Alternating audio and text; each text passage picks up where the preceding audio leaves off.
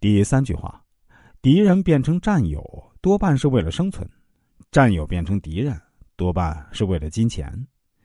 丘吉尔曾经说：“这个世界上从来没有永远的朋友，也没有永远的敌人，只有永恒的利益。”话虽然刺耳，却特别真实。成年人的世界，真心朋友固然存在，可多数是利益维持，利益一致是朋友，利益冲突就是敌人。网上有这样一个提问。那朋友之间扯上利益关系还会走远吗？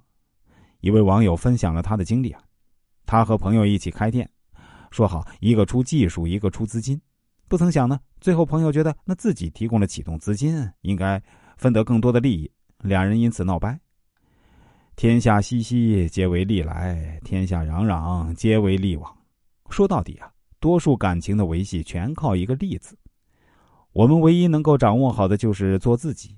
不断向上的路，一定会遇到重情而轻利的人。第四句话，这个世界既不是有钱人的世界，也不是有权人的世界，它是有心人的世界。人生在世，大多数人都陷入名利的漩涡，整日为此奔波劳碌。可如果总被欲望裹挟，被生活推搡着去追逐，而忘却生活最本真的意义，既会劳神费力，又会因欲望未被满足而郁郁寡欢。老子曾说：“祸莫大于不知足，救莫大于欲得，故知足知足常足。”意思是说，天下最大的祸患莫过于不知足，最大的罪过莫过于贪得无厌。只有知道满足的富足之人，才能获得永远的富足和快乐。就像九十五岁的查理芒格被人问及长寿秘籍时，他说：“不过度消费，不放纵欲望，保护心情愉快，不纠结于内心的烦恼，这些简单的事情都可以让生活变得更好。”一江春水一江涛，一山更比一山高。无论我们活成什么样子，这世上永远有我们够不着的地方。